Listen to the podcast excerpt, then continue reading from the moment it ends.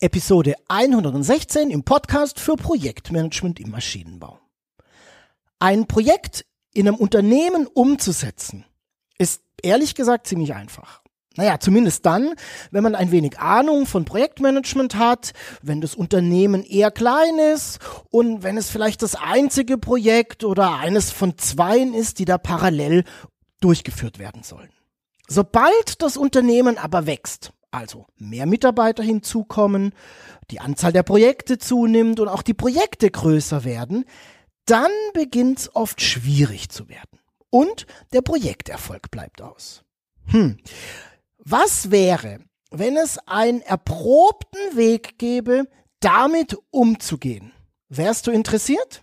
Okay, dann solltest du auf jeden Fall weiterhören. Denn in dieser Episode erfährst du, was es mit systematischem Projekterfolg auf sich hat. Was ich meine, wenn ich systematischen Projekterfolg sage und was es dafür braucht, Projekte in einem Unternehmen systematisch zum Erfolg zu führen.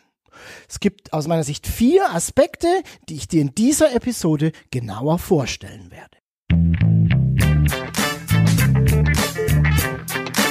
Herzlich willkommen zum Podcast von Projektmanagement im Maschinenbau. Mein Name ist Jörg Walter. Ich bin Projektleiter, Berater, Trainer und Coach für Projekte im Maschinenbau.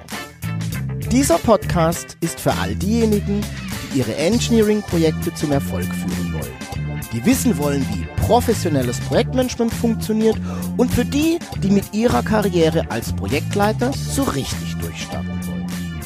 Egal ob du Projektleiter, Teamleiter oder Entwicklungsleiter, Mitarbeiter im Projektbüro oder Unternehmer bist, in diesem Podcast erfährst du, was es braucht, um Projekte erfolgreich abzuschließen, Termine und Budgets einzuhalten und natürlich dein Projektteam zu führen. Lass uns gemeinsam erfolgreich sein.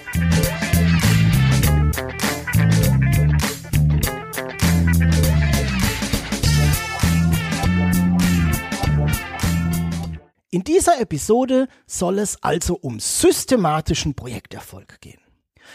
Bevor wir jetzt gleich tiefer einsteigen, sollten wir noch mal kurz vorher klären, was ich denn genau damit meine. Was verstehe ich unter systematischem Projekterfolg? Naja, für mich sind das hauptsächlich drei Merkmale, drei Dinge, die ich damit verbinde. Das erste Merkmal ist, dass alle Projekte im Unternehmen ihre Projektziele erreichen. Das heißt, sie werden im vorgegebenen Zeitrahmen abgeschlossen, sie erreichen ihre Kostenziele und die entwickelte Maschine, die Anlage oder die Komponente, das Produkt hat die geforderte Qualität und bietet alle zugesagten Funktionen. Zusammengefasst, die Ziele des Projektes werden erreicht. Und zwar in allen Projekten. Das zweite Merkmal, an dem ich das festmache, ist, dass die Zielerreichung unabhängig vom Projektleiter und unabhängig vom Projektteam ist. Alle Teams im Unternehmen erreichen ihre Ziele. Es gibt keinen Projektleiter, der das immer schafft und andere, die das nur gelegentlich hinbekommen. Ich meine damit, der Projekterfolg ist unabhängig von den Personen.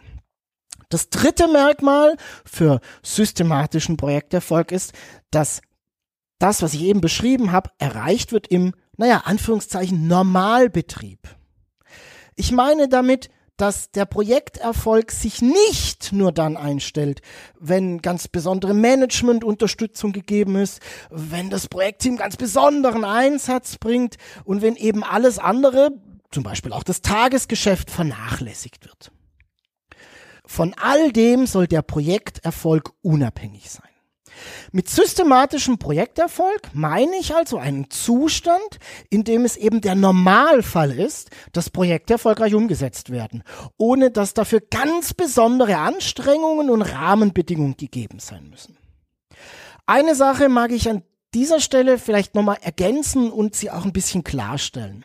Bitte versteh mich jetzt nicht falsch. Wir haben in fast jedem Projekt, also vor allem, wenn wir über Projekte im technischen Umfeld, wie zum Beispiel im Maschinenbau sprechen, die Situation, dass irgendetwas schief geht, dass irgendetwas nicht klappt, irgendetwas nicht so funktioniert, wie wir uns das ausgedacht haben.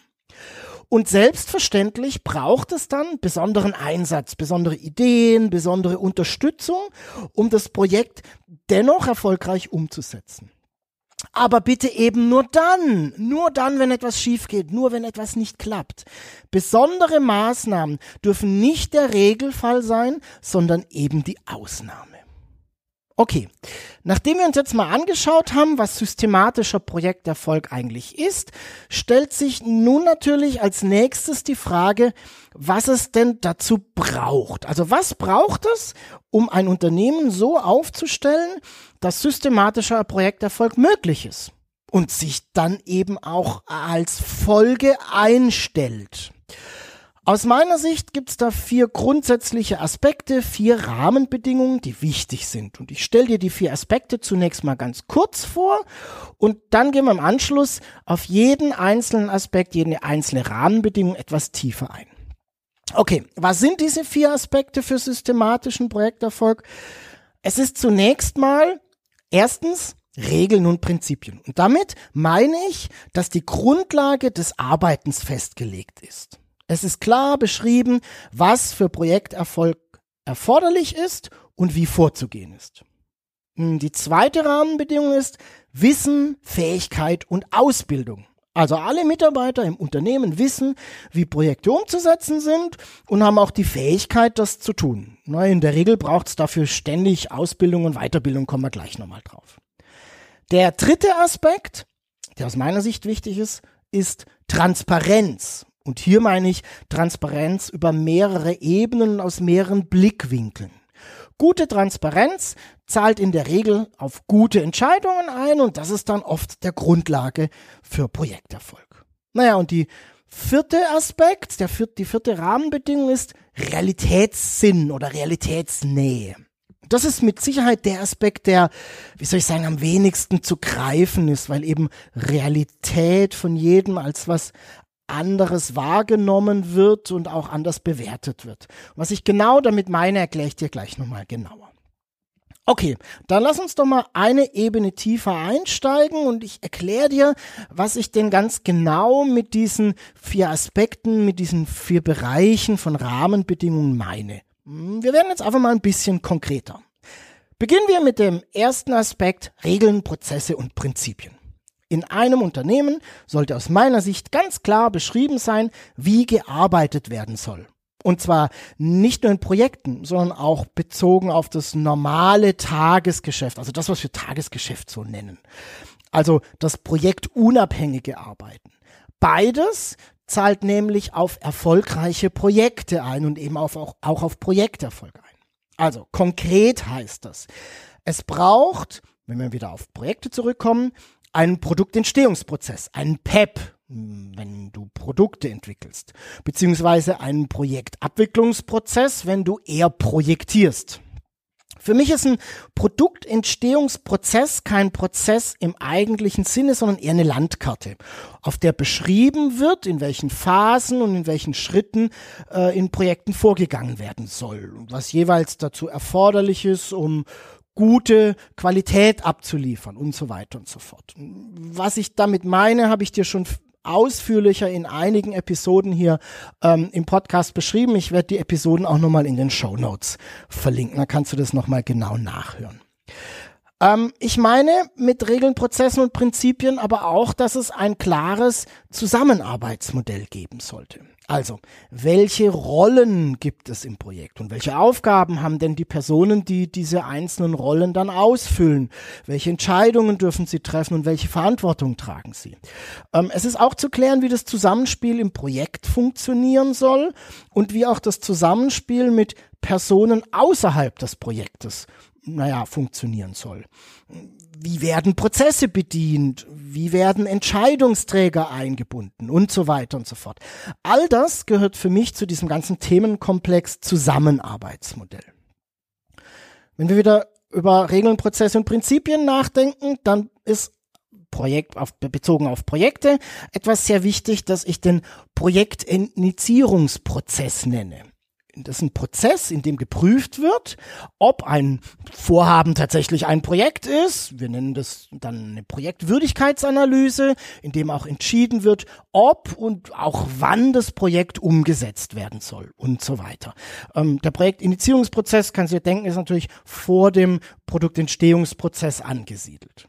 Naja, und abschließend ähm, braucht es dann noch ein Regelwerk, wie Projekte in der Gesamtorganisation eingebettet werden sollen. Also wie verzahnen sich Projekte mit anderen Arbeiten und auch mit anderen Prozessen im Unternehmen? Also zum Beispiel, wie verzahnen sich Projekte, die ja sich jetzt nicht strikt an Kalenderjahre halten, mit dem Prozess der Budgetplanung, der ja sehr oft am Kalenderjahr hängt. Wie verzahnt sich ein Projekt mit dem Prozess der Mitarbeiterplanung, der manchmal am Kalenderjahr orientiert ist, manchmal aber auch nicht. Ähm, das sind jetzt so zwei Beispiele, die ich einfach mal rausgreifen möchte. Also es braucht ein klares Regelwerk, wie ähm, Projekte im Unternehmen stattfinden und wie sie sich in andere Vorgänge, andere Prozesse da rein integrieren. Du siehst, es gibt hier einige Blickwinkel, die es zu beachten gilt. Oft bekomme ich, wenn wir über Regeln, Prozesse und Dis Prinzipien sprechen, äh, in so Diskussionen die Frage gestellt, boah, Mann, braucht es denn wirklich so viele Regeln und Prozesse? Sollten wir nicht viel mehr Freiheiten haben, äh, uns entfalten zu können? Und die Frage ist total berechtigt. Für mich gibt es aus heutiger Sicht drei große Gründe, die für Regeln und Prozesse sprechen.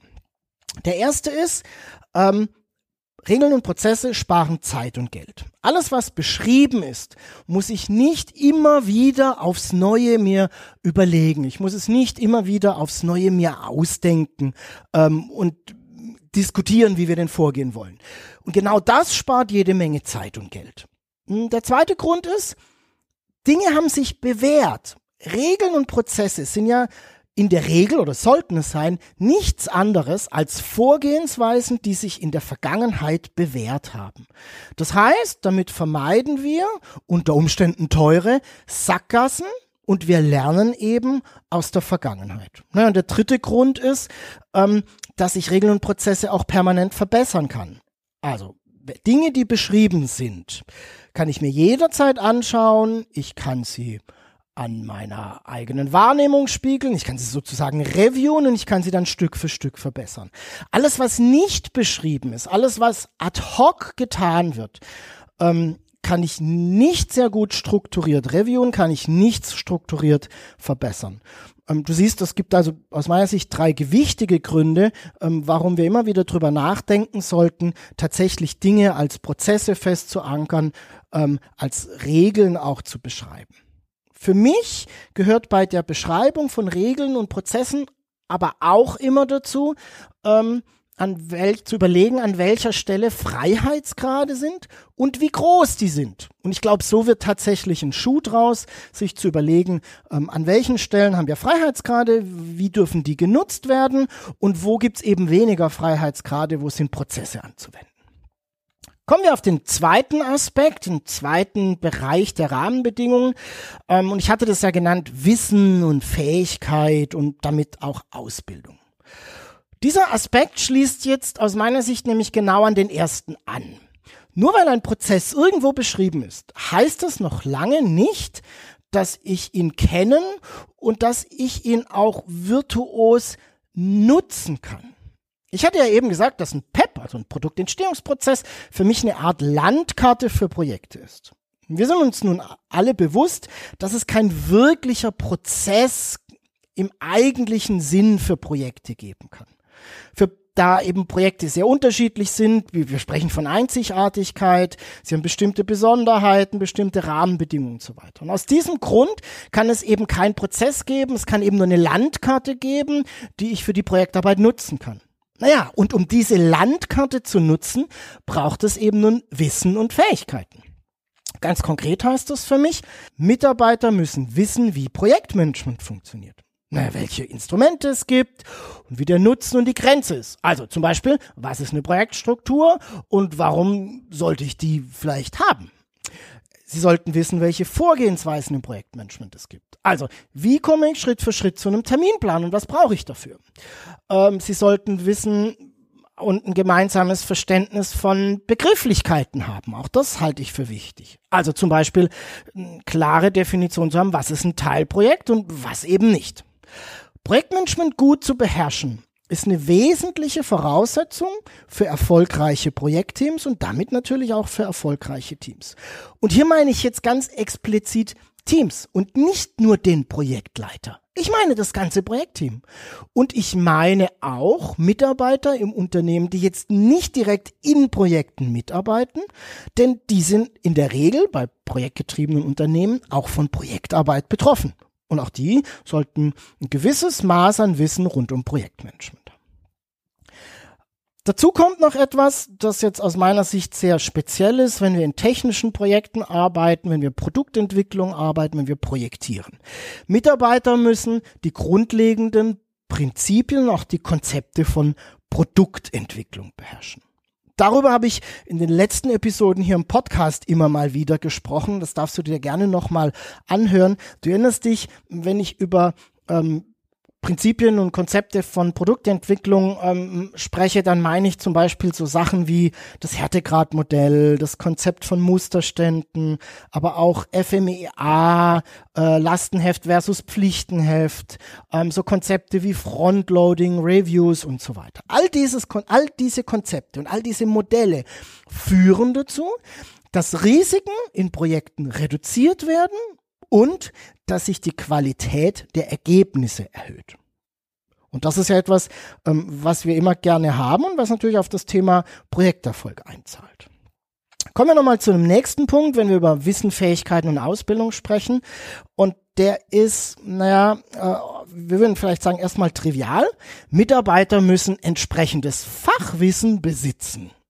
Naja, und das ist ein Punkt, von dem wir gehen wir oft aus, dass er, pff, der, ist, der ist da, ne? Der ist gegeben, ist ja logisch. Warum sollte denn ein Ingenieur, der da eine Arbeitsstelle hat, ähm, nicht das Fachwissen besitzen, äh, um quasi die Arbeit dafür zu erledigen? Nun ja, in der Praxis ist es schon so, dass ich es oft erlebe, dass es eben nicht immer gegeben ist. Da werden dann oft Mitarbeiter meistens so aus der Not heraus auf neue Themenbereiche angesetzt, ohne ihnen wirklich die Möglichkeit gegeben zu haben, vorher oder auch währenddessen das notwendige Wissen aufzubauen und die Fähigkeiten zu entwickeln. Ähm, ganz oft erlebe ich das vor allem in kleineren Unternehmen, wo die Personaldecke nicht so riesengroß ist, ähm, wo eben Mitarbeiter auch mehrere Themenbereiche abdecken müssen, wo man dann schon feststellt, hm, ähm, in dem einen oder anderen Bereich fehlt doch ein bisschen Fachwissen. Naja, und last but not least, ähm, um das Ganze nochmal rund zu machen, um Wissen und Fähigkeiten rund zu machen, sollten ähm, Mitarbeiter im Unternehmen Wissen haben, wie man Software und Tools bedient. Und ich finde, es ist durchaus ein wichtiger Aspekt. Ähm, in, heute ist es so, dass in der Regel viele, viele Prozesse ähm, Unternehmen mit Softwareinstrumenten, mit Tools abgedeckt werden. Und jeder Mitarbeiter sollte eben gut darin sein, diese Software-Tools, die Instrumente im Unternehmen, die da verwendet werden, auch effizient anzuwenden. Kommen wir nochmal vielleicht abschließend zu der Frage, wie man Wissen, Fähigkeit und im, in der Folge dann auch Erfahrungen aufbaut. Ähm, und das ist aus meiner Sicht ganz einfach. Es hat zwei Aspekte. Das eine ist durch Ausbildung und das zweite ist durch Anwenden. Also, entweder haben wir Mitarbeiter, die das Wissen und die Fähigkeit schon mitbringen, das heißt, die wurden irgendwann mal ausgebildet, oder wir müssen sie eben selber ausbilden. Und zwar in den eben beschriebenen Bereichen. Projektmanagement, Produktentwicklung, Fachwissen, Software-Tools und so weiter.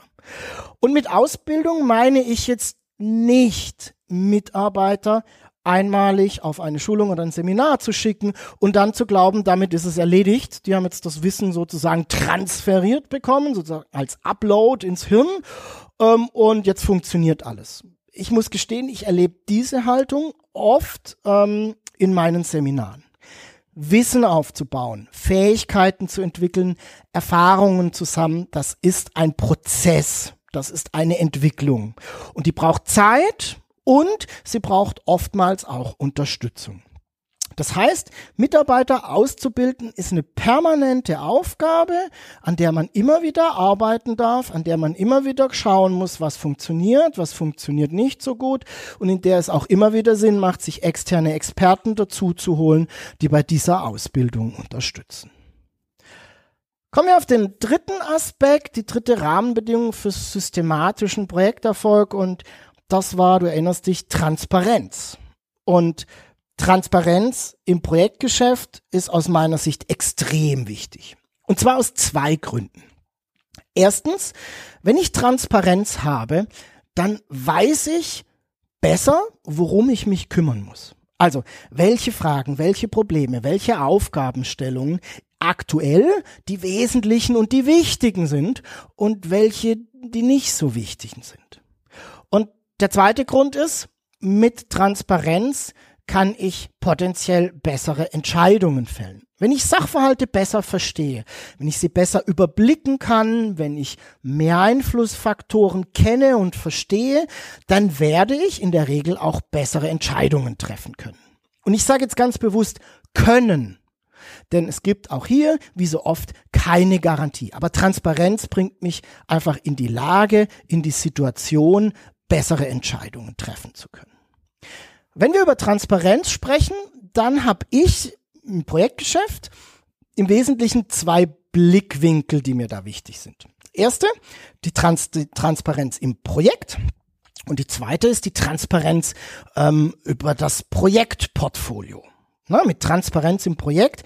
Ähm, das ist etwas, da profitieren im Wesentlichen das Projektteam und der Projektleiter davon. Also, wo stehen wir? Was hat geklappt? Was hat nicht geklappt? Welche Auswirkungen hat das und so weiter? All das sind Fragestellungen, die wir ja permanent im Projekt haben, die da immer wieder auftauchen. Zumindest dann, wenn wir Projekte aktiv steuern. Und um darauf gute Antworten liefern zu können, da brauche ich eben Transparenz im Projekt. Naja, und Transparenz über das Projektportfolio, das ist etwas, das sich sehr für das Management, für die Entscheider im Unternehmen auszahlt.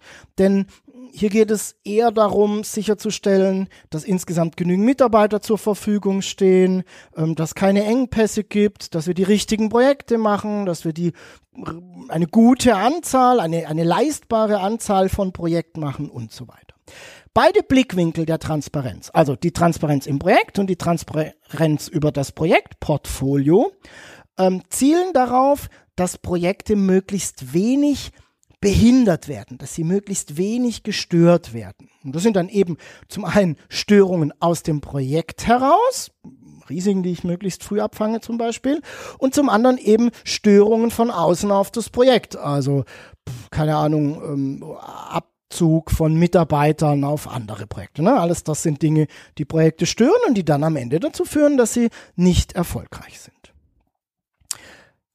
Eng damit verknüpft ist der vierte Aspekt, die vierte Bereich der Rahmenbedingungen, das ist die Realitätsnähe oder der Realitätssinn. Ich habe es schon gesagt, das ist mit Sicherheit der Aspekt, der am weichesten ist, der am wenigsten zu greifen ist. Ich versuche es aber dennoch mal, mich so ein bisschen daran zu nähern, was ich damit eigentlich meine. Im Wesentlichen geht es bei Projekterfolg ja darum, Ziele zu erreichen. Ne? Das hatten wir eingangs schon auseinandergenommen und diskutiert. Ziele kann ich aber nur erreichen, wenn sie auch realistisch sind. Ne? Ansonsten sind sie eben unerreichbar, weil sie nicht realistisch sind und na, dann kann ich sie eben auch nicht erreichen. Ähm, wenn ein Ziel unerreichbar ist, werde ich auch nicht erfolgreich sein können. Ich glaube, soweit ist die Logik erstmal ersichtlich. Nun ist also die größte Frage, was bedeutet realistisch? Was bedeutet, dass es, dass ein Ziel realistisch ist. Und jetzt wird es ein bisschen knifflig, denn hier hat wohl jeder seine eigene Sicht auf die Dinge, was realistisch ist, also erreichbar, realisierbar und was eben nicht. Als Unternehmen, also auf, als Unternehmer, Geschäftsführer, Entwicklungsleiter, Auftraggeber eines Projektes, möchte ich ja meine Ziele möglichst so weit stecken, weit nach oben stecken, wie möglich, weil ich denn ja möglichst mein Projekt, mein Unternehmen möglichst weit nach vorne bringen möchte. Das heißt, ich stecke die Ziele sehr, sehr hoch. Das heißt, sie sollten also ambitioniert sein, anspruchsvoll, möglichst weit oben, aber gleichzeitig realistisch.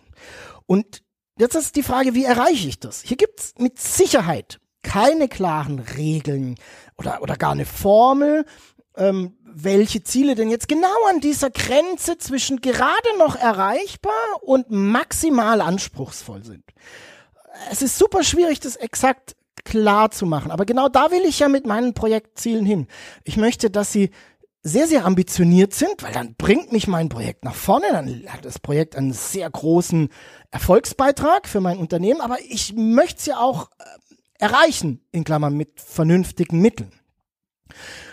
Und um dieses Thema jetzt etwas greifbarer zu machen, möchte ich gern zwei Punkte ins Spiel bringen, in die Diskussion bringen.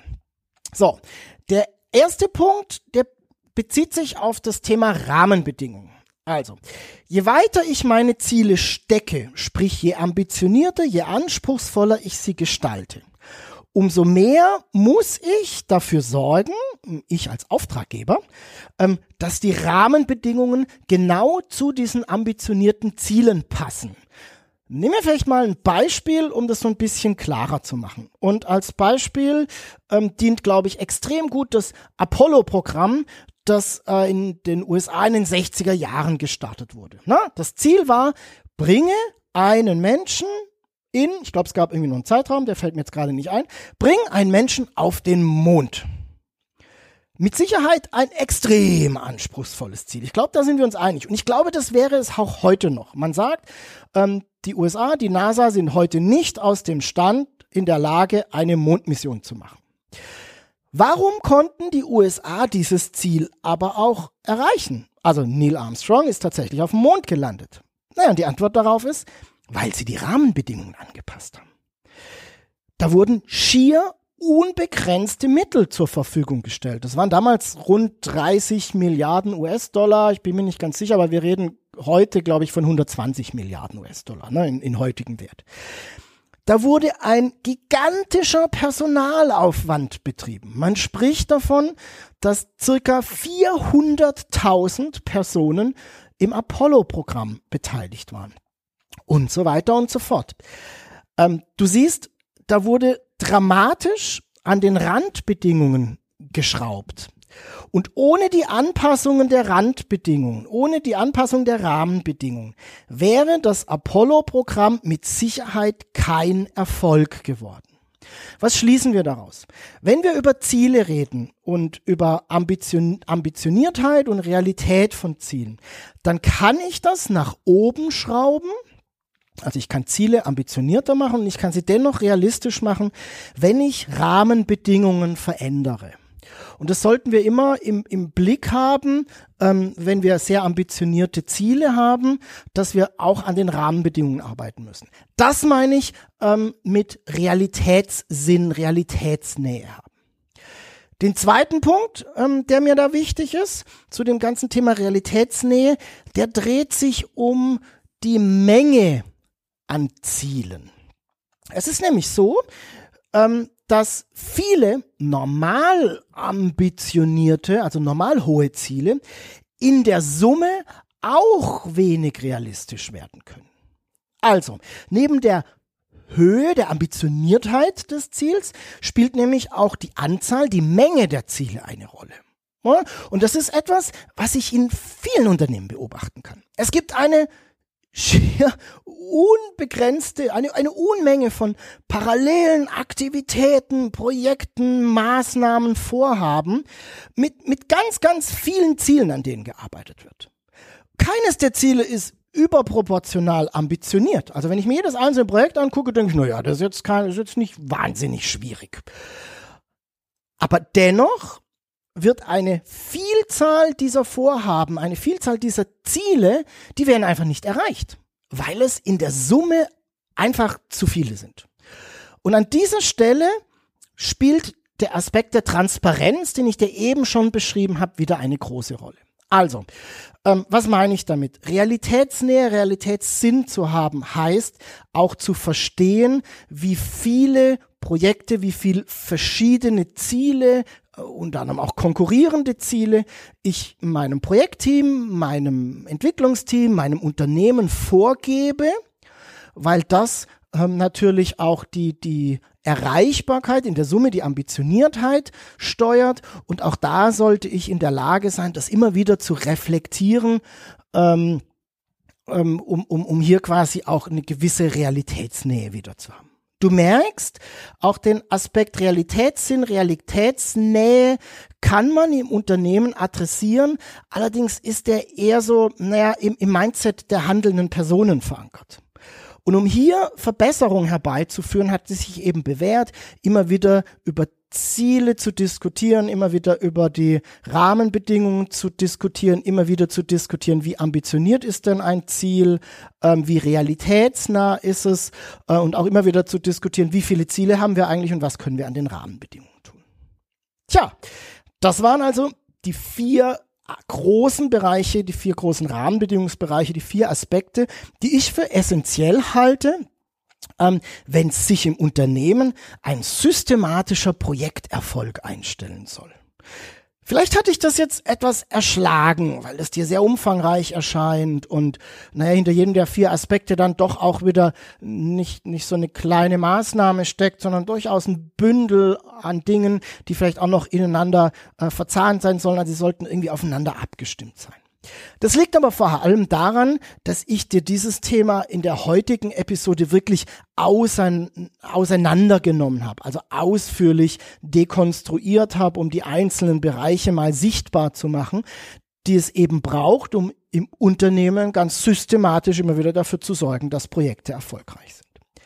Das Wichtigste aus meiner Sicht ist, dass sich Unternehmen auf die Reise machen, dass sie sich auf den Weg machen, ihre Projektarbeit Schritt für Schritt zu verbessern, um dann immer wieder über die Zeit auch besser zu werden und dafür zu sorgen, dass ihre Projekte immer erfolgreicher werden.